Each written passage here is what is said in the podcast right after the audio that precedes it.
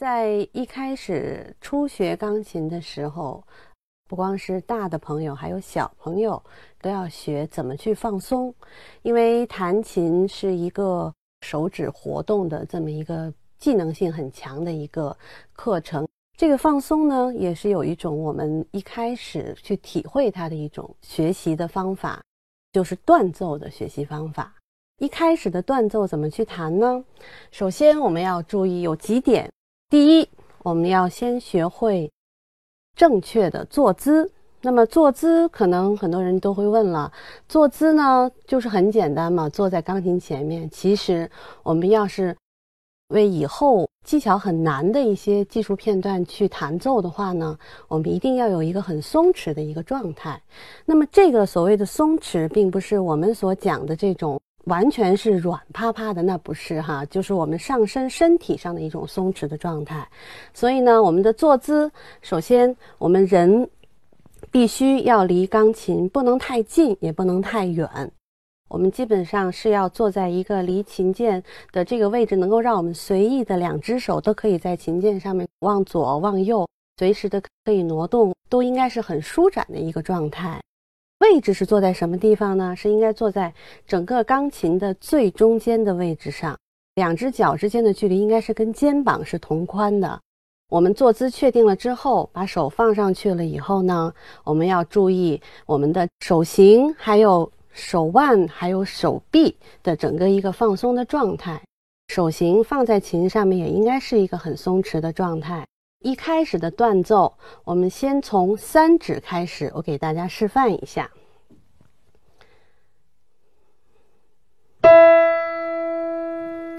好，我们为什么要从三指开始呢？因为三指是我们整个手掌的最中心的一个地方，比较好支撑。那么我们在弹断奏的时候要注意，首先一开始学习的时候，我们就要注意“支撑”这个词。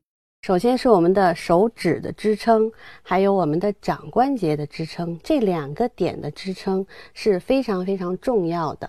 那么我们在弹奏的时候，除了要了解它的。姿势上面的支撑以外呢，我们还要了解它姿势上面后面小臂和手腕在做这个动作的同时的一些要点。我们在抬起来的时候一定要注意，是我们的大臂带动小臂，然后体现在手腕子上面抬起来，然后一定看见我们的这个下去的这个方向呢，不是往下，不是往下砸的，而是我们是很放松的去落下去。除了姿势上面我们要注意之外，我们还要听见它的声音的区别。正确的方式往下落下去的声音应该是很非常松弛的。如果是不正确，容易引起手臂、手腕子紧张的状态的时候呢，我们弹下去的时候就会出现比较生硬的声音。所以这个我们要注意。三指弹下去支撑的同时，弹完了之后要注意。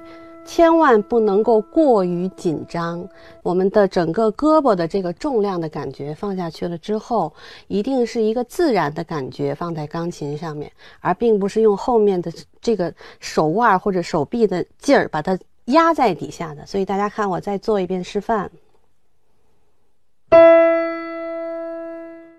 这个断奏，我们一般来说是弹完三指之后，然后二指、四指、一指和五指的这个训练。左右手都要分开训练。